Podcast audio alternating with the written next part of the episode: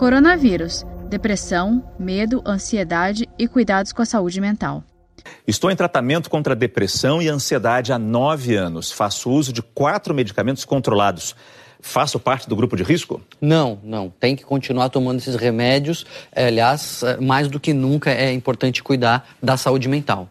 O medo de ficar doente sozinha ou dos meus pais ficarem doentes e eu não poder fazer nada tem me afetado muito. É. O que, que eu posso fazer para não surtar?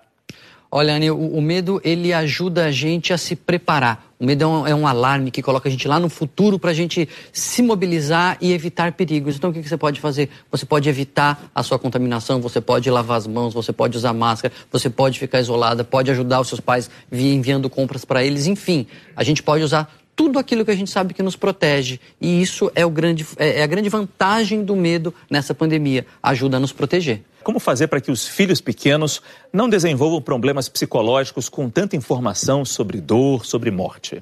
Charles, é importante que eles não tenham tanta informação sobre dor e sobre morte. As crianças elas têm um aparato mental é diferente do nosso para lidar com tudo isso. Então a gente precisa sim protegê-las da sobrecarga de informação é, tão negativa assim.